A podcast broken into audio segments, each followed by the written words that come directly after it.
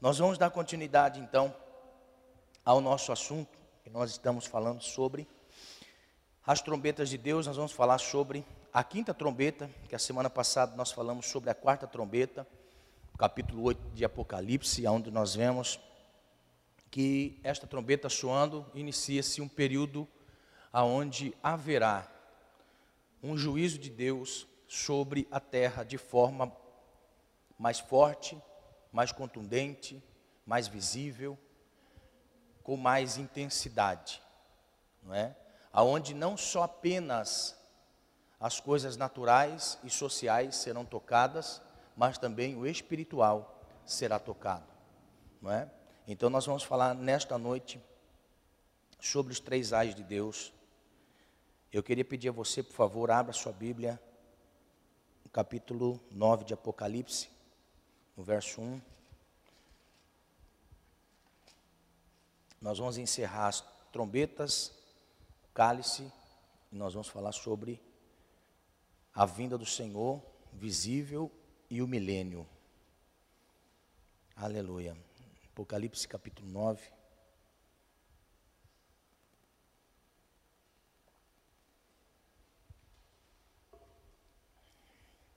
verso 1 ao 6.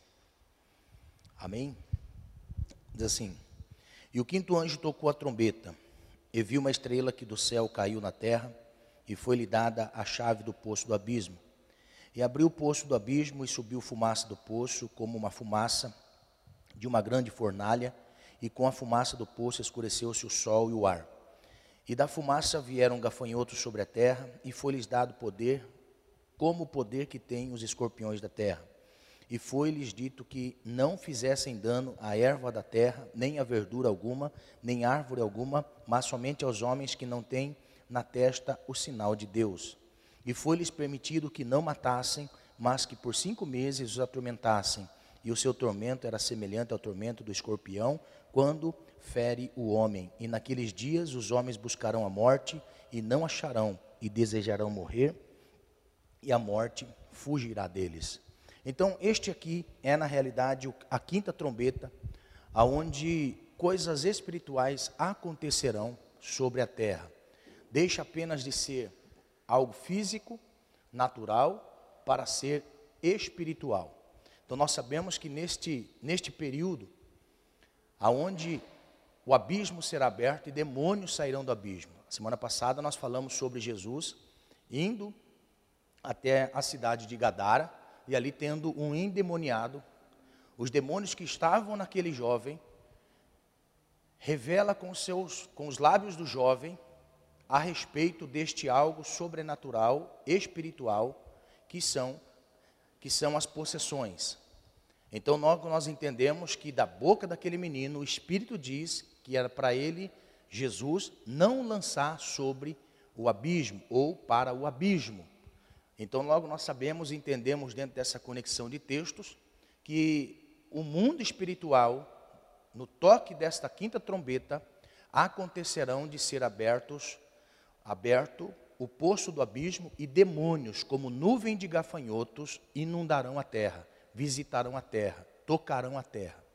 Amém? A semana passada nós falamos que são demônios terríveis, que até os demônios que estão nestas regiões celestiais, no mundo espiritual, onde o apóstolo Paulo fala sobre os dominadores do ar, que são os principados, potestades, são estes seres espirituais que estão sobre o ar, são uma classe de demônios, outra classe de demônios estão aprisionados no abismo. E até mesmo estes demônios que atuam neste mundo físico, precisando de corpos para atuarem, têm medo deste abismo. Então, logo nós entendemos que o que acontecerá nesse período da grande tribulação é que em cinco meses pessoas serão possessos por demônios, atormentados por demônios. Nesses cinco meses, eles pedirão a morte e não haverá morte. Serão dias terríveis. Amém? Quem tem acompanhado vai ver que não só isso, mas todo um sistema social e natural também será tocado. Quando nós olhamos para a sexta trombeta, no capítulo 9, verso 14, nós temos agora uma revelação do que vai acontecer também no mundo espiritual, aonde Deus vai liberar chefes de demônios, mais de 200 milhões de demônios tocarão a terra. Então abra sua Bíblia no capítulo no verso 14 do capítulo 9. A sexta trombeta. Você vai notar que na quinta trombeta, nesta quinta trombeta sendo soada, os demônios atormentarão e não haverá morte. Mas note que nesta sexta trombeta, os espíritos que atuarão no mundo não mais somente atormentarão, eles matarão. Então vamos lá. E tocou o sexto anjo a trombeta, e ouviu uma voz que vinha das quatro pontas do altar de ouro que estava diante de Deus, o qual dizia ao sexto anjo, que tinha trombeta: Solta os quatro anjos que estão presos junto ao grande rio Eufrates. E foram soltos os quatro anjos que estavam preparados para hora, dia e mês e ano, a fim de matarem a terça parte dos homens. E o número dos exércitos dos cavaleiros era de duzentos milhões, e ouviu o número deles. E assim viu os cavalos nesta visão, e os que sobre eles cavalgavam tinham coraças de fogo, e de jacinto e de enxofre, e a cabeça dos cavalos eram como cabeça de leão, e de sua boca saía fogo e fumaça e enxofre. Por estas três pagas foi morta a terça parte dos homens, isto é, pelo fogo, pela fumaça, pelo enxofre que saíam da sua boca. Porque o poder dos cavalos está na sua boca e na sua cauda, porquanto a sua cauda é semelhante a serpentes, perdão, a serpentes e tem cabeça, e com ela danificam. E os outros quatro homens que não foram mortos por pragas, não se arrependeram das obras de suas mãos, para não adorarem os demônios e os ídolos de ouro, de prata, de bronze, de pedra e de madeira, que nem podem ver, nem ouvir, nem andar. E não se arrependeram dos seus homicídios, nem de suas feitiçarias, nem de sua prostituição, nem das suas ladroices. Então note que estes, esta classe de demônios que serão enviados sobre a terra, não mais apenas atormentarão, mas terão poder de matar. João não conseguia descrever o tipo e a fisionomia. Como eu disse, as pessoas pensam que anjos são esses que a gente vê em casa esotérica, que é um anjinho que tem um arco e flecha. Irmãos, existem anjos terríveis, temíveis, feios, horrendos, horríveis. São anjos que, que são classificados, e aqueles que não são classificados também são anjos espirituais. Agora olha só, João viu na sua fisionomia e ele precisava descrever. Então, por isso nós conseguimos entender que são milhões e milhões de demônios. Então ele coloca a figura de cavalos, ele coloca a figura de homens, ele coloca a figura de seres horríveis, horripilantes, que tinham em sua cabeça e que abriam a sua boca. Quando fala de boca, fala de autoridade, naquilo que manifesta, que está no seu interior. Então, o, a maldade que há no interior destes seres vai trazer destruição sobre uma parte daquela segunda parte que ainda restava na terra. Irmão, quanta morte haverá nesses dias? Então, este sexto selo mostra para nós que desse tempo haverá muitas mortes, ceifarão muitas vidas. Imagine o caos que haverá no mundo. O caos que vai ser no mundo. Então, referindo-se este ao segundo ai, por isso que a Bíblia mostra para nós que dos três ais, o anjo disse: ai, ai, ai, daqueles que habitam na terra. Note que todos estes demônios matarão, segundo a porcentagem de medida que lhe foi confiado para matar, segundo aqueles que, tinham, que não tinham o selo de Deus sobre a fronte. Quem são esses? Por que é que Deus permite o mal tocar na grande tribulação? Primeiro, para a repreensão de Israel e para a conversão de Israel. Segundo, para a, o arrependimento da prostituta que se prostituiu, que é a igreja prostituta, ou seja, a Babilônia, que se prostituiu num governo humano, e nessa sua prostituição de governo humano, que se aliou com o anticristo, a besta, neste mover espiritual que estará acontecendo sobre a terra, Deus requer ou espera que, vendo todo este mal, as pessoas se convertam, se arrependam. Por isso que o mal vem nesta, neste período da grande tribulação, para trazer correção, para trazer arrependimento. Mas note que no final, vocês conseguem observar que mesmo em todos estes tormentos que estão sendo derramados sobre a terra, o homem ainda não se converterá ao Senhor. Olha que terrível. Porque o final diz para nós que eles continuam com as mesmas obras de antes. Aqui tem as obras e eles continuam. Irmão, é por isso que nós observando nos dias de hoje, nós conseguimos ver que o mal vem para nos ensinar alguma coisa, mostrar alguma coisa. E nesse período da grande tribulação virá este mal sobre a terra para que haja um arrependimento.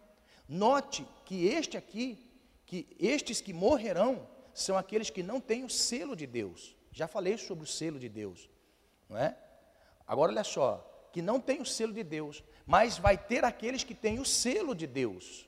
Por quê? Porque se arrependeram das suas más obras. Só que este, para a sua salvação, terá que dar a sua própria vida para a sua própria salvação. Não mais a salvação por Cristo.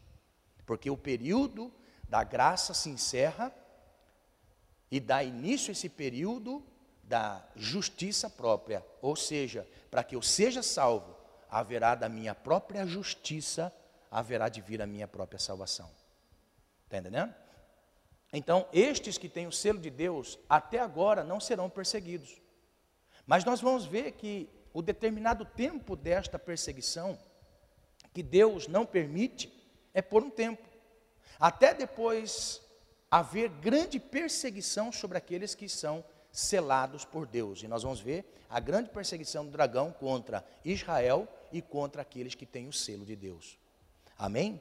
Então, neste período que é o período final desta grande tribulação, que inicia o período final desta grande tribulação de três anos e meio, haverá muitas coisas acontecendo.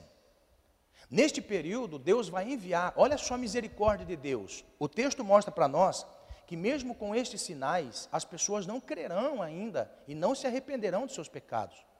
Deus vai enviar para a terra as duas testemunhas. Olha o que o texto vai dizer para nós acerca das duas testemunhas. Abra sua Bíblia, Apocalipse 11, verso 3. Apocalipse capítulo 11, verso 3 ao 14. Quem achou pode ler, por favor.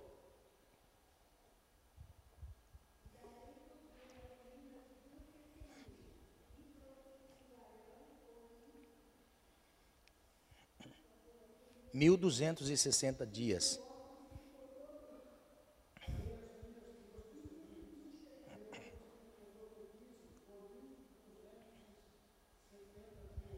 Ó, 1260 dias diz respeito a quê?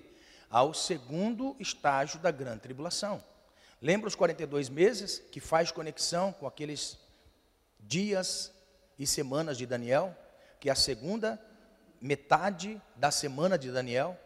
Então, neste período, Deus vai enviar sobre a terra, além das pragas, além dos juízos que virão sobre as trombetas, Deus também vai enviar para que haja um arrependimento as duas testemunhas. A Bíblia não diz para nós quem são as duas testemunhas. Muitas, muitas correntes teológicas dizem que as duas testemunhas, Moisés e Elias, por ser dois ícones da lei e dos profetas. Mas olhe só, Moisés morreu, porque a Bíblia diz que Deus matou Moisés. Elias foi tomado num redemoinho e subiu aos céus. Então Elias não provou da morte. Seria muito incoerente nós falarmos que as duas testemunhas são pessoas que não morreram. Moisés morreu. Uns dizem que será Elias e Enoque, porque não morreram, porque não provaram a morte. A Bíblia diz que Deus toma Enoque para si. Mas olha só, vamos tentar recapitular?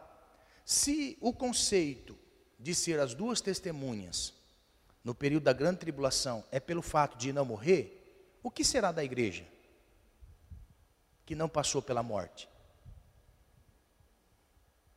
daqueles que estavam vivos e que foram transformados. Então, esta corrente teológica define para nós se Deus ocultou quem são as duas testemunhas, está oculto. São suposições.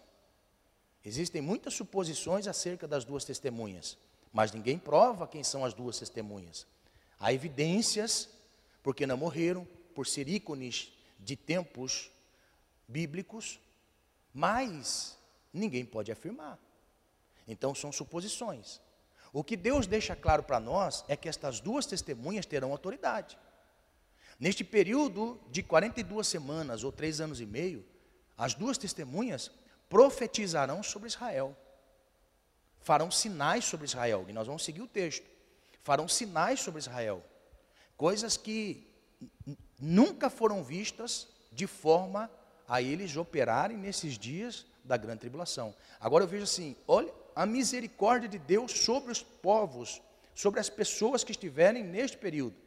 Porque mesmo sendo derramada a ira de Deus e do Cordeiro, Deus ainda continua salvando nesse período da grande tribulação. Amém? Então olha só, o que vai acontecer com as duas testemunhas? Continue lendo, por favor, Francisco.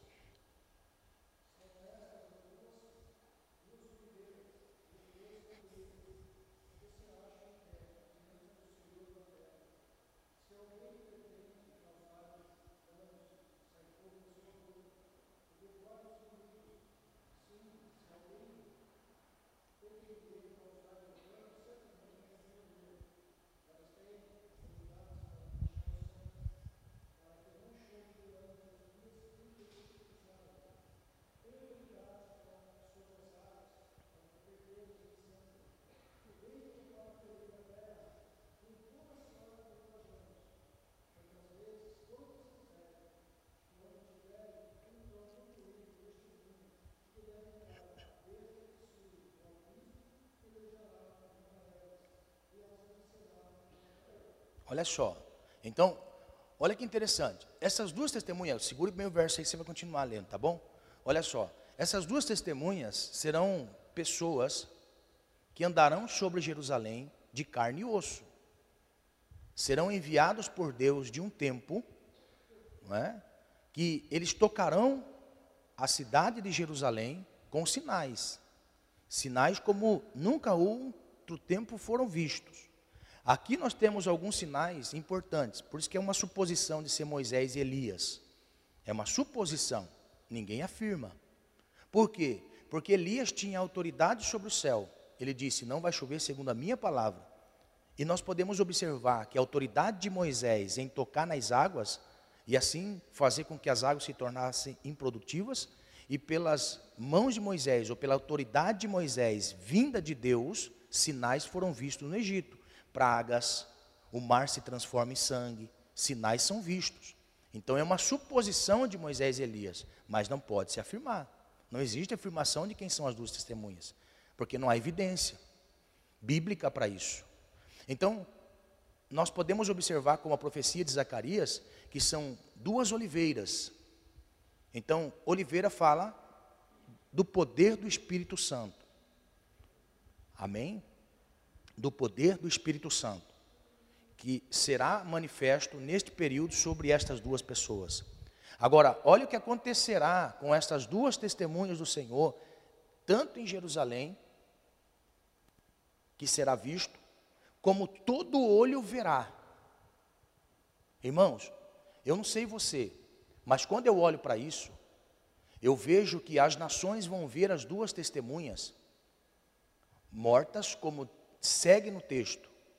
Agora, imagine comigo, como é que João teria o entendimento de que todas as pessoas iam olhar, todas as nações iam olhar para as duas testemunhas?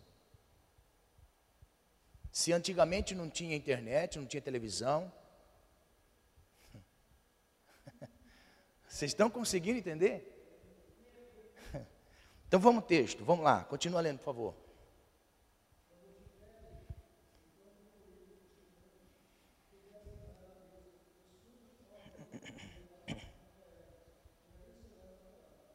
Ó, as vencerá e matará.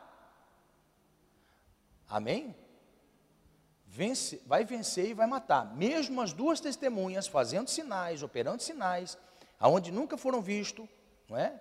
Eles, quando eram afrontados, o texto diz: pela afronta dos seus inimigos saiu uma espada das suas bocas. Você consegue entender? Mas aqui a Bíblia diz que a besta vencerá e matará os dois.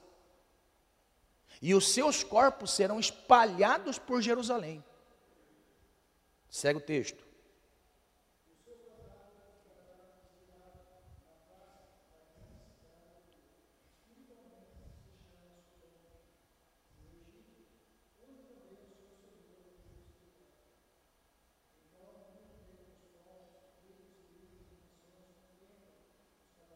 Aleluia, meu Deus. Olha, povos, nações verão os seus corpos. Meu Deus. Como isso, meu pai? Se internet não havia nem projeto. Meu Deus. Continua, por favor.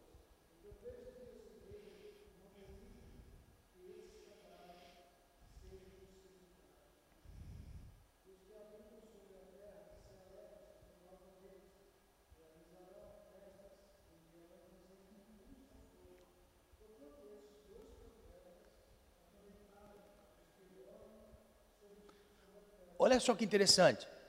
Os corpos estarão em Jerusalém por três dias e meio, período da grande tribulação. Três dias e meio. Cada dia dos seus corpos na terra representa a podridão que haverá neste período de grande tribulação. Então, por três dias e meio, os corpos estarão sobre a terra. Imagine, cabeça de um lado, perna do outro, membro de um outro, tudo espalhado em Jerusalém. E as nações se alegrarão e presentearão-se uns aos outros, porque aqueles que traziam tormentos sobre a terra estão mortos. Ó, mas aí a Bíblia diz o quê?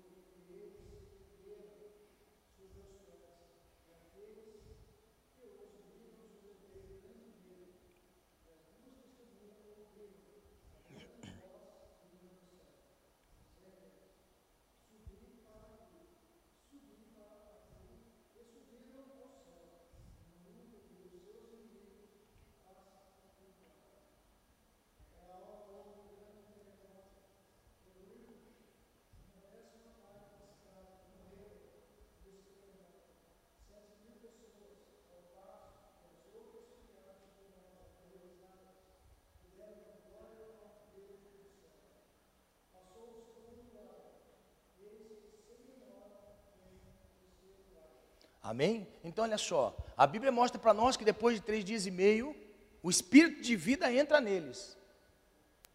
Pedaço dos corpos que estavam espalhados por Jerusalém, que não foram enterrados, porque Deus não permitiu que fossem enterrados. A Bíblia diz que o espírito de vida vai vir sobre eles e vai se juntar os membros do corpo e se colocarão de pé. Meu Deus! Você está entendendo? Olha a misericórdia de Deus. Agora, olha só: a Bíblia vai dizer que algumas pessoas, vendo este fato, darão glória a Deus. Está entendendo?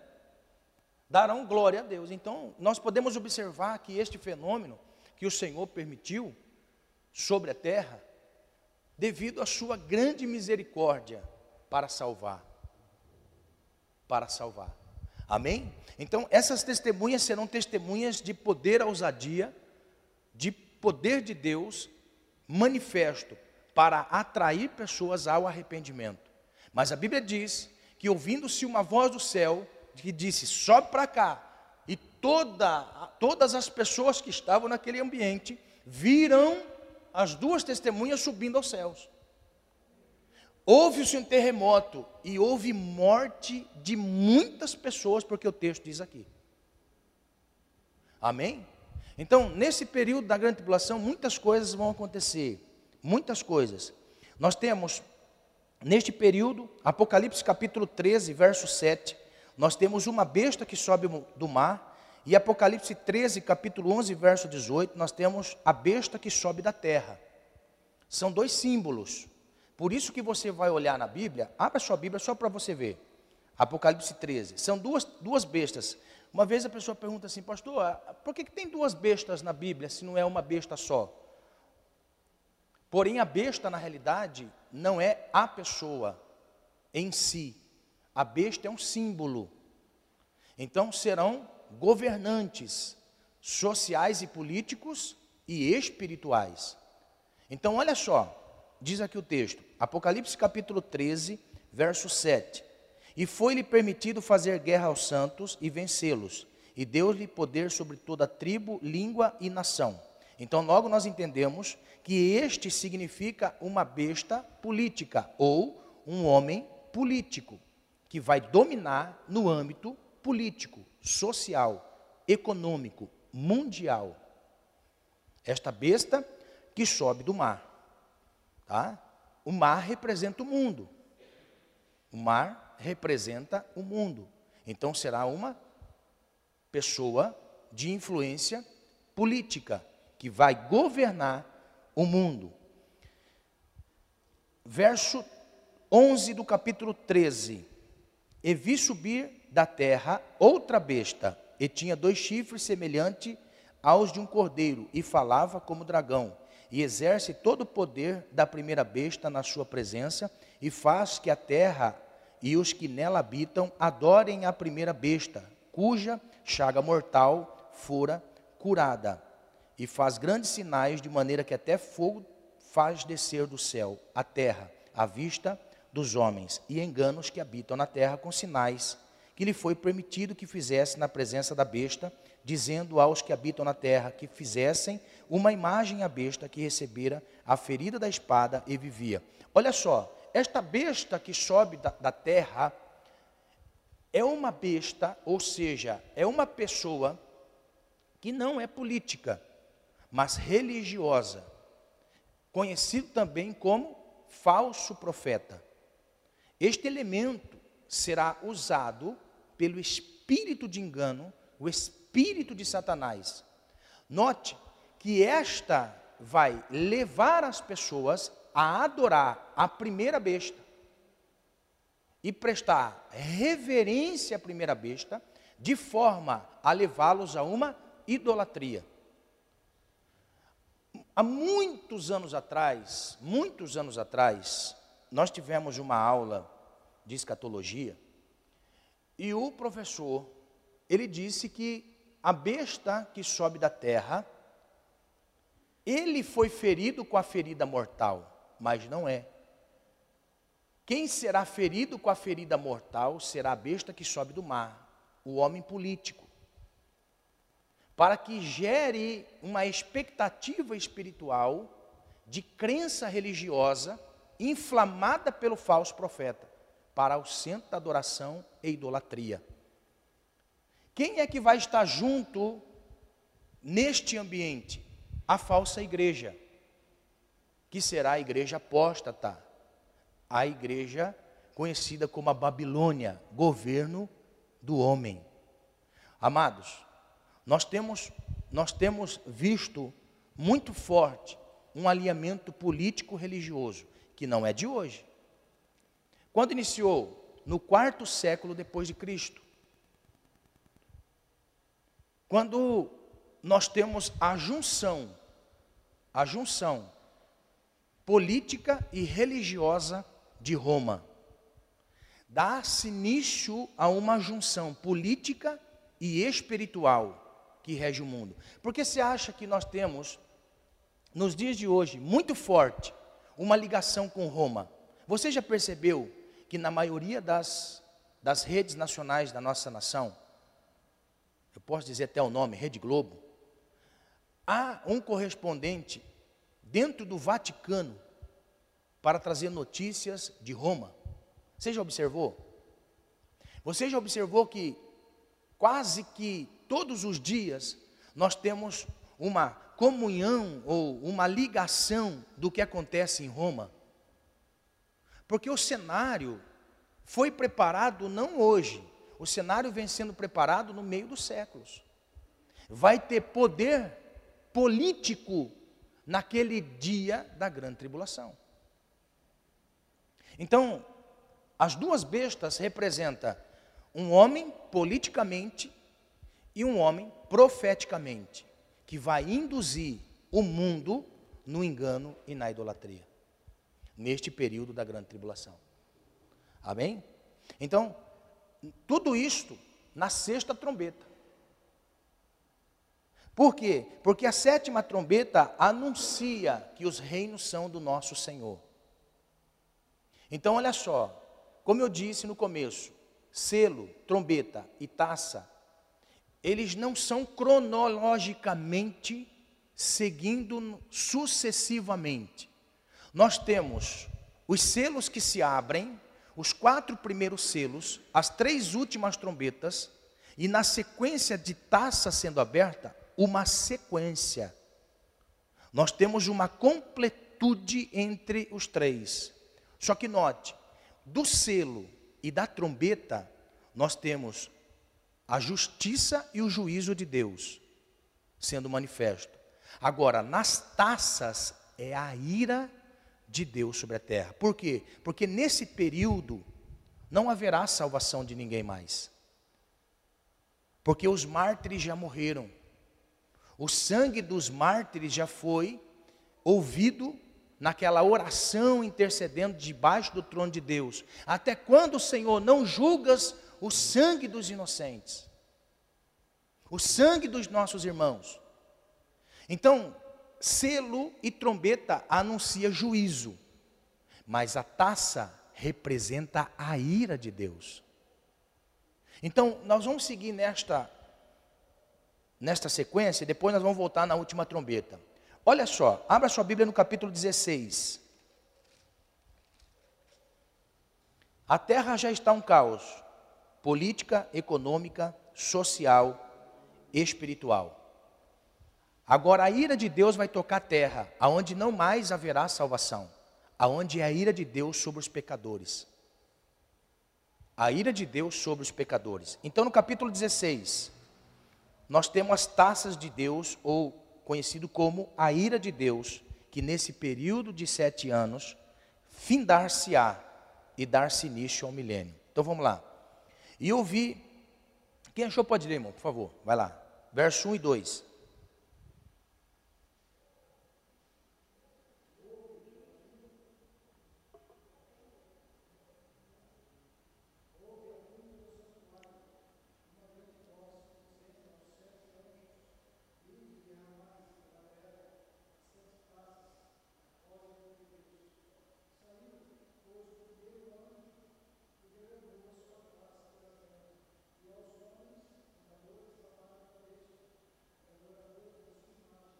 Amém?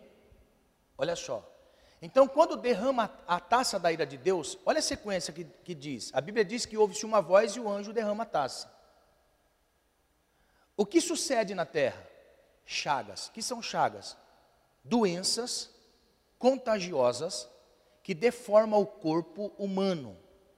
Ou seja, haverá feridas sobre o corpo das pessoas que não terá cura e comerciam os corpos vivos. São chagas purulentas. Com pus, com bicho, com sangue, com. Está entendendo? Então haverá de ser derramado essa primeira taça sobre os habitantes da terra. Por quê? Porque a ira de Deus. Deus não quer mais que ninguém se arrependa. Deu-se o tempo do arrependimento. Deu-se o tempo de se voltar para Deus. Então, nesse período, não haverá misericórdia do Senhor para a salvação. No entanto, que todos os selados já foram justificados pelo seu próprio sangue. Então haverá de cair sobre a terra doenças incuráveis. Irmãos, veja prenúncios das coisas acontecerem. Veja como que funciona este mal tocando a terra nos dias que nós estamos vivendo. A Bíblia diz que o anjo deu ordem, derrama-se a taça da ira de Deus. As chagas tocam as pessoas. Veja se não é isso que acontece nos dias de hoje. As pestes, os males que tocam a terra. Da noite para o dia se espalha. Vocês estão, vocês estão conseguindo perceber essas coisas? Então vamos lá. A segunda taça. Continua lendo, por favor.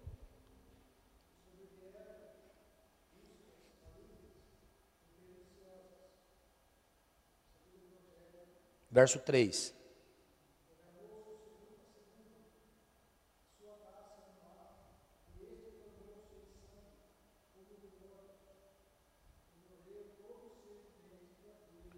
Ó, observa, todas as outras vezes que Deus toca as águas, sejam águas salgadas ou água, ou água doce, Deus não destruiu tudo. Da primeira vez foi a terça parte, depois foi a segunda parte, agora foi completo. Não há terra, não há água potável no mundo. Olha só, não há água potável no mundo. Por quê? Porque do selo e trombeta ainda havia misericórdia, porque tinha escolhidos de Deus ainda selados aqui. Agora não tem mais. Então agora Deus destruiu tudo. Observa que agora Deus vem avassalando tudo. Deus vem destruindo tudo. Amém? Continua, por favor, verso 3.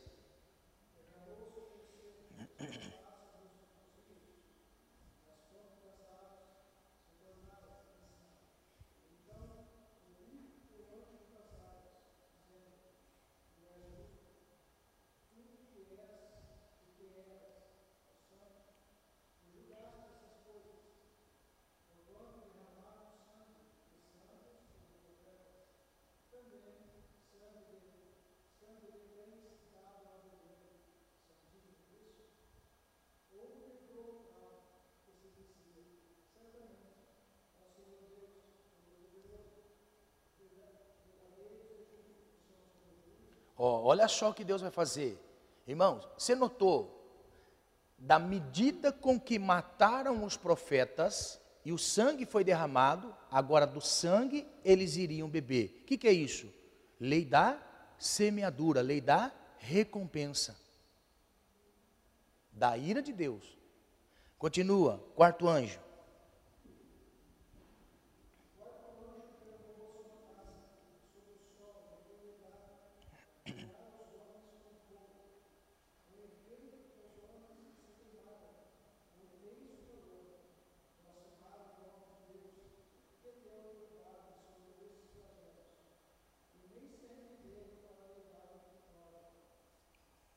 Quinto anjo.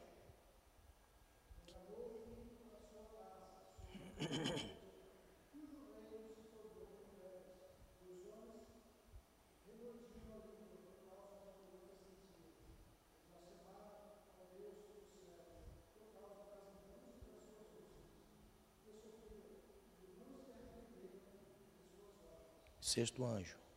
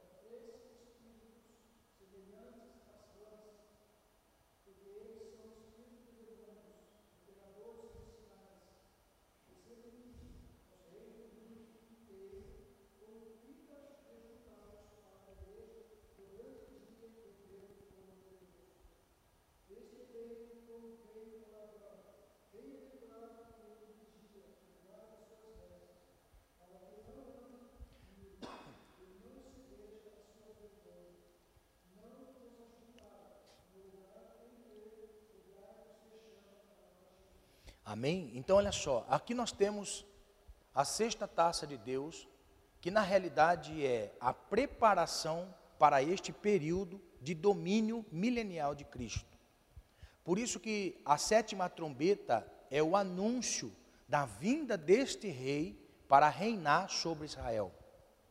Então, a sétima trombeta e a sétima taça, na realidade, são prenúncios da destruição completa do mal e da vinda do Messias, da preparação para a vinda do Messias. Irmãos, a terra vai estar num caos como nunca houve. Nós vamos ler textos agora. Você vai observar que a terra vai haver muitas pessoas mortas, que as pessoas andarão, o, o testemunho de Deus é: vocês vão andar pelas ruas e vão pegar os corpos e enterrar, e não haverá força em vocês para enterrar os corpos mortos, a carnificina que haverá no mundo. Então ordenarei as aves de rapina dos céus que comam os corpos expostos. Meu Deus do céu. Amém? Olha só. Então, quando nós olhamos para, sempre que você for, é lógico que nós passamos bem superficial, mas olha só, sempre que você for analisar no texto de Apocalipse, os selos, as trombetas e as taças, elas não estão em sequências cronológicas. Segundo, nós podemos observar que as, os selos e as trombetas são anúncio de juízo de Deus. Agora, as taças são anúncios da ira de Deus sobre a terra. Amém? Então, neste momento, nós podemos observar e nós podemos ver que o mundo está um caos, mas ainda tem a besta, o falso profeta e o anticristo. Os três elementos que compõem a tríade satânica. Eu acho interessante dizer isso aqui, ó. Nós temos o Pai, o Filho e o Espírito Santo. Nós temos a Trindade. Depois nós temos a tricotomia humana, que é composta de corpo, alma e espírito. E depois nós temos a tríade satânica, a besta, o falso profeta e o anticristo. Então nós temos nos três elementos que trabalham em prol do ser humano. Nós temos o anticristo que trabalha para o corpo, nós temos o falso profeta que trabalha para o espírito. E nós temos o dragão que trabalha pela alma. Então, nesse sentido, eles ainda estão aqui neste mundo trazendo desgraças. Houve mortes, tragédias, desgraças, mas eles estão aqui. Então, o que acontecerá na volta do Senhor Jesus?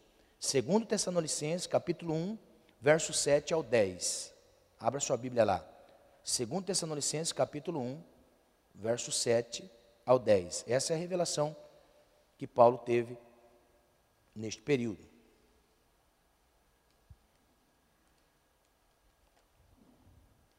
Segundo Tessalonicenses, capítulo 1, do 7 ao 10. Diz assim: E a vós que sois atribulados, Descanso conosco quando se manifestar o Senhor Jesus desde o céu com os anjos do seu poder. Como labareda de fogo, tomando vingança dos que não conhecem a Deus e dos que não obedecem ao Evangelho de nosso Senhor Jesus Cristo, os quais, os quais por castigo padecerão eterna perdição ante a face do Senhor e a glória do seu poder. Quando vier para ser glorificado nos seus santos e para fazer admirável naquele dia em todos os que creem, porquanto o nosso testemunho foi crido entre vós. Nós temos a vinda do nosso Senhor que vai reinar sobre o mundo e juntamente com ele a igreja. Então, nesse período, a igreja vai estar junto. Neste período da volta do Senhor para pelejar a favor de Israel, a igreja vai estar junto. A igreja vai estar com o Senhor. Agora, olha só, as nações neste momento se enfurecerão Apocalipse, capítulo 11, verso 18. Apocalipse, capítulo 11, verso 18. As nações se enfurecerão neste dia.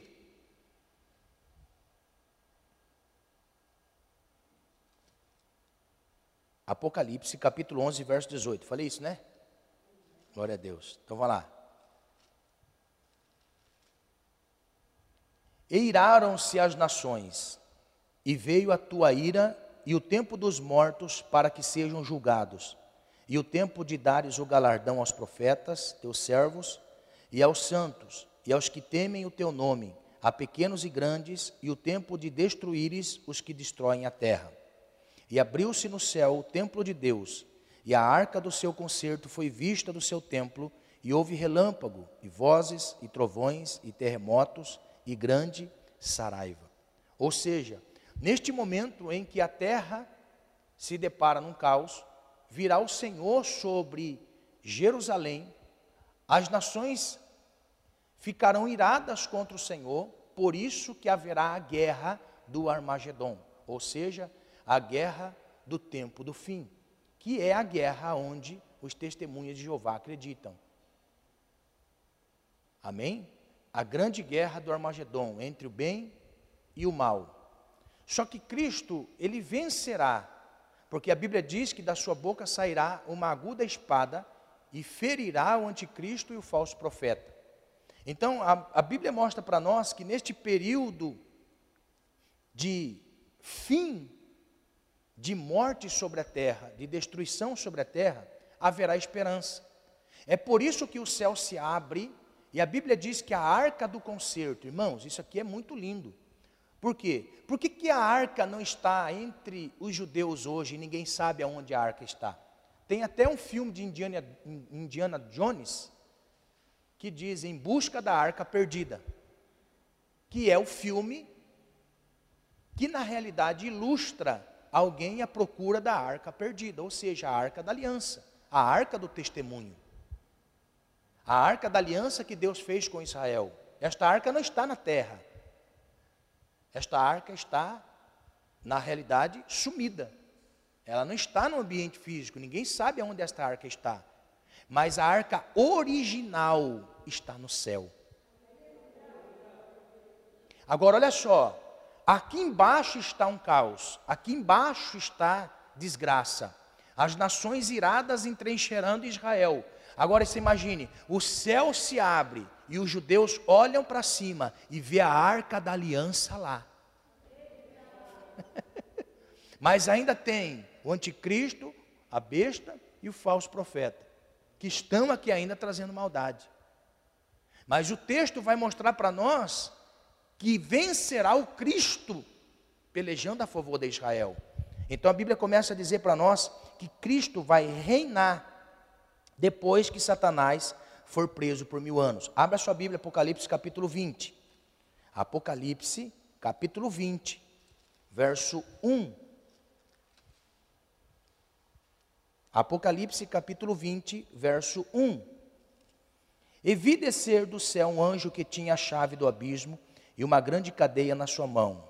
Ele prendeu o dragão e a antiga serpente, que é o diabo e Satanás, e amarrou por mil anos e lançou no abismo, e ali o encerrou e pôs selo sobre ele, para que não mais engane as nações, até que os mil anos se acabem, e depois importa que seja solto por um pouco de tempo. Então, neste período em que Israel será favorecido pela vinda do seu Messias, que crê no Messias que nós cremos, que virá a favor de Israel, Satanás vai ser preso. E o mundo continua caminhando. O mundo continua. Agora você imagine, os mortos que aqui morreram estão os corpos nos esparramados.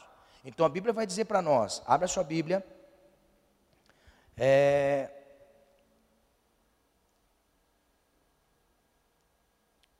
quer ver?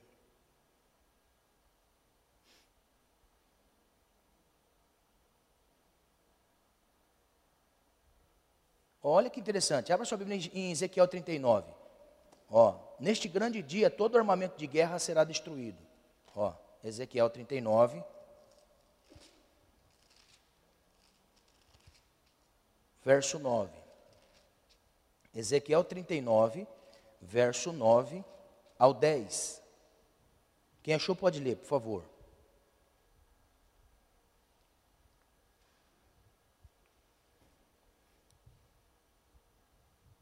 Ezequiel 39, 9 e 10.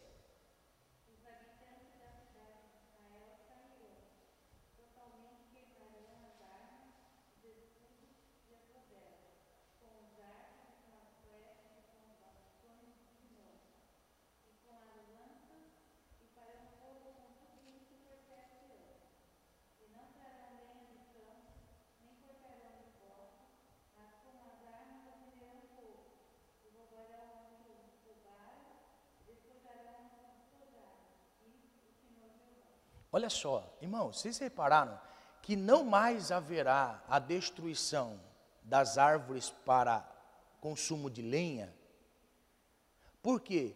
Porque eles farão fogo com as armas que destruirão. Agora, se observou quantos anos? Sete anos. Sete anos. Eles cozerão com as armas. É lógico que é um, é um algo simbólico. Sete anos para tirar todo o armamento do mundo, para não haver guerra. Agora, segue o texto, verso 11. Os corpos que estão sobre a terra. Ó, diz assim: E sucederá que naquele dia darei ali a Gog um lugar de sepultura em Israel, o vale dos que passam ao oriente do mar, e se espantarão, e por eles passarem. E ali sepultarão Gog e toda a sua multidão, e lhe chamarão o vale da multidão de Gog. E a casa de Israel os enterrará por sete meses para purificar a terra. Agora se imagine, sete meses enterrando mortos.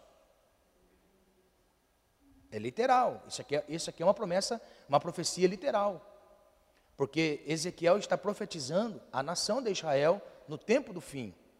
E este é literal. Então, olha só. Sim, todo o povo da terra os enterrará e será para eles memorável o dia em que eu for glorificado, diz o Senhor Jeová.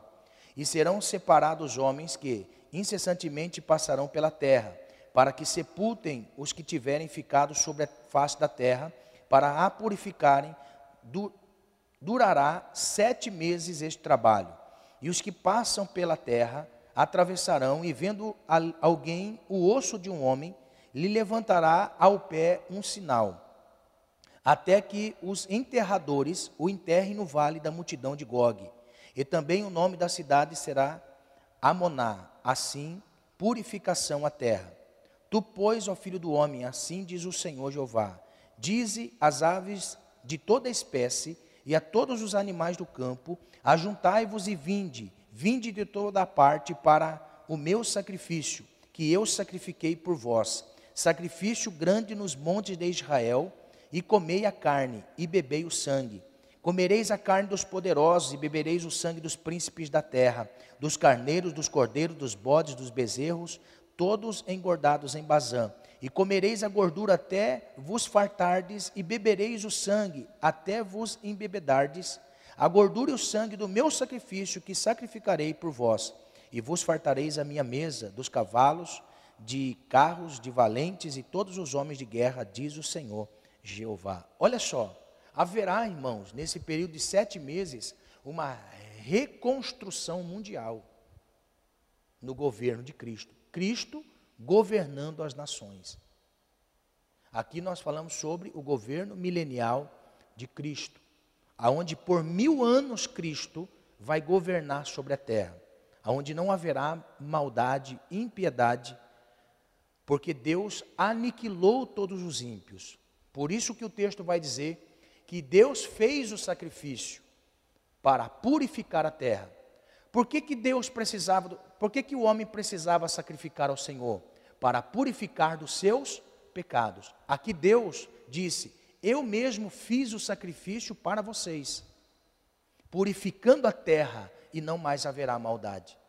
Agora Cristo vai governar por mil anos. Agora olha, olha o texto que Cristo vai governar e ser reconhecido como rei. Apocalipse 19. Apocalipse capítulo 19, verso 16. E na veste e na sua coxa tem escrito este nome: Rei dos Reis e Senhor dos Senhores. E vi um anjo que estava no sol e clamou com grande voz, dizendo a todas as aves que voavam pelo meio do céu: Vinde, Ajuntai-vos à ceia do grande Deus. Aí depois as aves, na realidade a autorização que Deus deu às aves, e nessa voz de autorização ele está dizendo, para que comais a carne dos reis, a carne dos tribunos, e a carne dos fortes, e a carne dos cavalos, dos que sobre eles se assentam, e a carne de todos os homens livres, servos pequenos e grandes.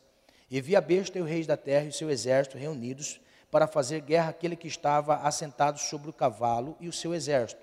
E a besta foi presa, e com ela o falso profeta, que diante dela fizera sinais, com quem enganou e receberam o sinal da besta e adoraram a sua imagem. Estes dois foram lançados vivos no ardente lago de fogo e enxofre. Olha só.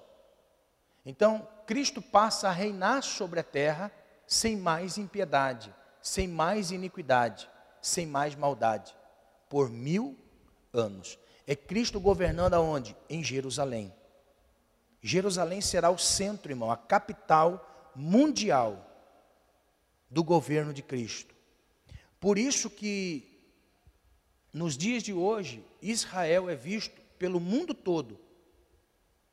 Nem que seja uma notícia, fala de Israel, porque o governo do mundo será em Israel.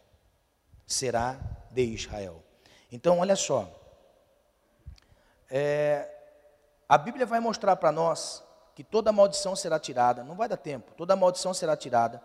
O mar morto terá vida novamente. Porque até então o mar morto, ele é morto e não tem vida em si, não gera nada no mar morto. Tá? Ele vai passar a ter vida, não haverá doenças, a idade vai ser prolongada, a morte será em pequena escala, todos conhecerão a Cristo e na, no milênio haverá salvação. Agora olha só, a Bíblia mostra para nós que no final de tudo isso Satanás vai ser solto e vai enganar muitos. E pelo seu engano, muitos receberão a sua condenação. Por isso que haverá salvação. Quem não for enganado neste período de milênio será salvo. Este, este é o propósito da nossa salvação. Não é mais o fato de nós crermos em Jesus, é o fato de nós não sermos enganados por Satanás. Amém? Sabe que período tipifica isso? Que é o período do engano de Satanás? De Adão e Eva no Éden. Adão e Eva no Éden estavam lá para adorar ao Senhor. Mas eles foram enganados, por isso separou-se de Deus. E nessa separação do Senhor, vive no pecado de geração a geração.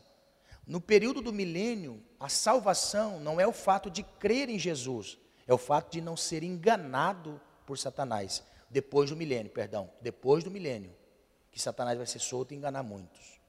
Aí depois haverá um tempo de juízo sobre todos os que morreram sobre a terra. Então nós conhecemos como o juízo do grande trono branco. Apocalipse capítulo 20, verso 11, que é o juízo final. verso 11 em diante. E viu um grande trono branco, e o que estava sentado sobre ele, e de cuja presença fugiu a terra e o céu, e não se achou lugar para eles.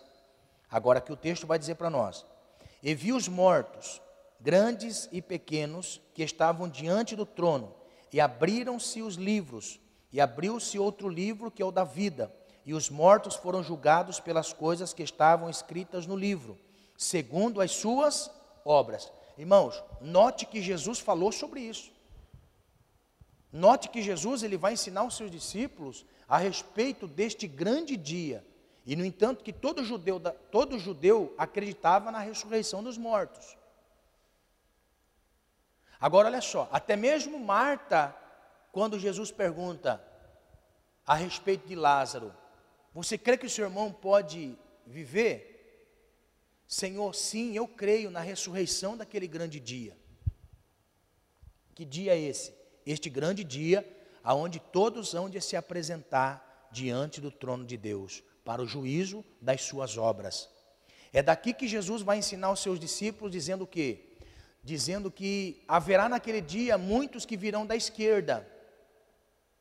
Ah, Jesus ensina até esquerda e direita, né, irmão? Quem é da esquerda vai para o inferno. Quem é de direita é salvo. Amém? Glória a Deus, aleluia. Olha só, então os mortos que virão da esquerda, está aqui o texto. Eles foram ressuscitados, porque a ressurreição, os mar, perdão, o mar dará os seus mortos. A terra vai dar os seus mortos. E quando ressuscitar, vai para este grande trono branco, que é o trono da santidade de Deus e do juiz de Deus. Ninguém vai escapar. Por isso que o texto está dizendo assim, ó, grandes e pequenos. Não está falando de estatura, mas está falando em poderio social. Hitler, Mussolini, Lula. Esse vai pegar o elevador para baixo sem errar, irmão. Esse vai, pela desgraça que ele fez no Brasil e está fazendo, não é? Se não se arrepender. Ideologia do Satanás mesmo, não é? Mas olha só, grandes e pequenos estarão diante do Senhor. Aí vai ser aberto o livro das obras. As obras não salva, mas condena. Pegou? As obras não salva, mas condena. É daqui que Jesus vai tirar um ensino a seus discípulos, porque muitos virão naquele dia e dirão: Mas Senhor, nós expulsamos demônio em teu nome, falamos línguas. Mas ó as obras. Vamos olhar nas obras, fulano, crachá, cara crachá. Ó. Obra. Expulsou, fez isso, fez aquilo, mas viveu em iniquidade. Aí Jesus, olha só, vamos tentar imaginar, vamos tentar imaginar, nós podemos conjecturar, desde que não formemos heresia e não apliquemos isso como doutrina. Isso aqui não é doutrina, mas vamos conjecturar. Pela, pela nossa pequenez, nós temos que tentar imaginar. Imagine, o trono branco e o trono do cordeiro. Cara, nome, anjo, fulano. Está aqui, Senhor. Hum. Senhor, eu expulsei demônio, falei língua, Senhor, isso, aquilo, outro. Obras. Será julgado? Obras. Fiz isso, fiz isso. Sim, você fez tudo, meu filho, mas você cometeu iniquidade. Aí o pai, ó, olha para Jesus. Apartai de mim, maldito, porque eu não vos conheço.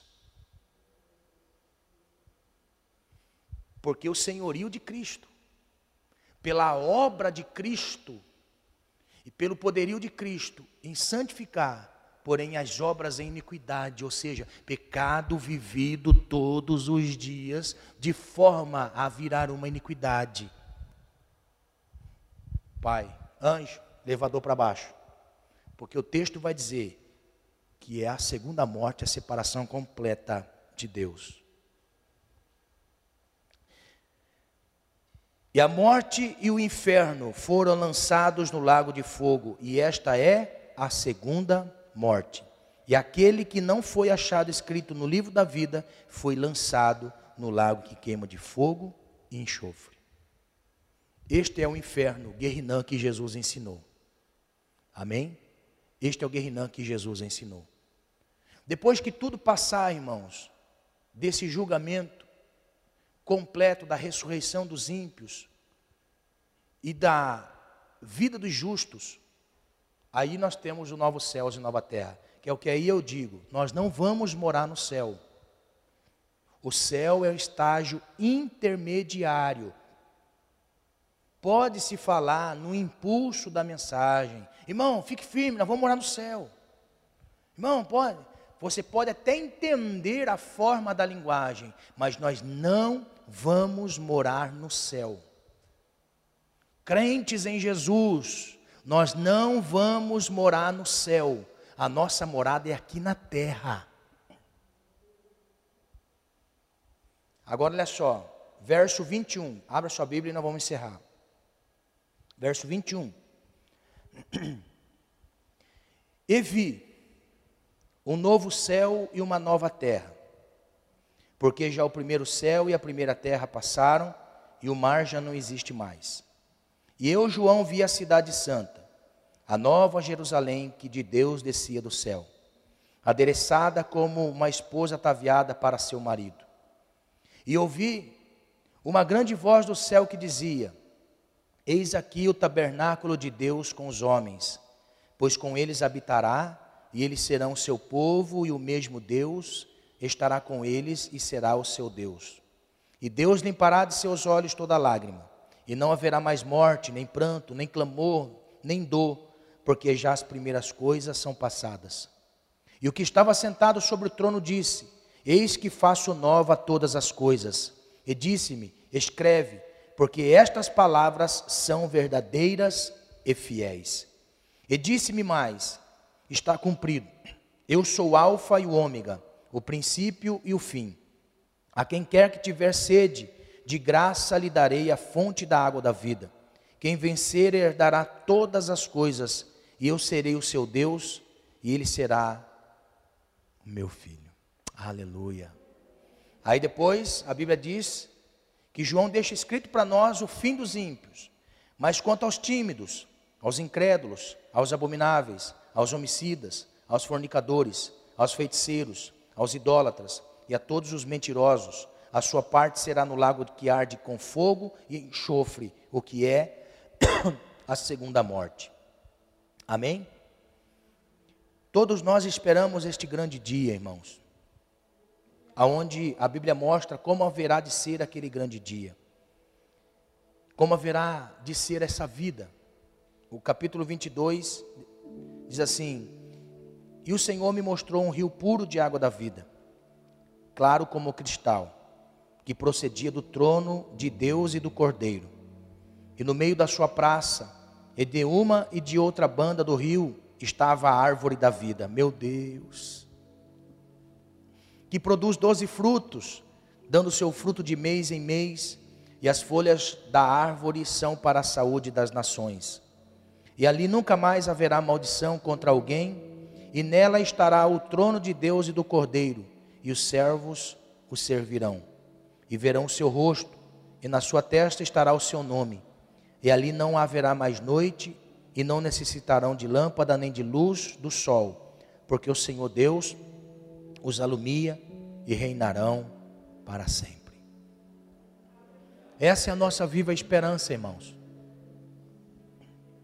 Eu sei que de uma forma muito básica, simples, passei aos irmãos as coisas que hão de acontecer e o que acontecerá sobre o fim de todas as coisas. Que nós possamos permanecer fiel no nome do Senhor Jesus permanecer firme, porque tudo o que está escrito há de se cumprir. O que há de vir virá e não tardará.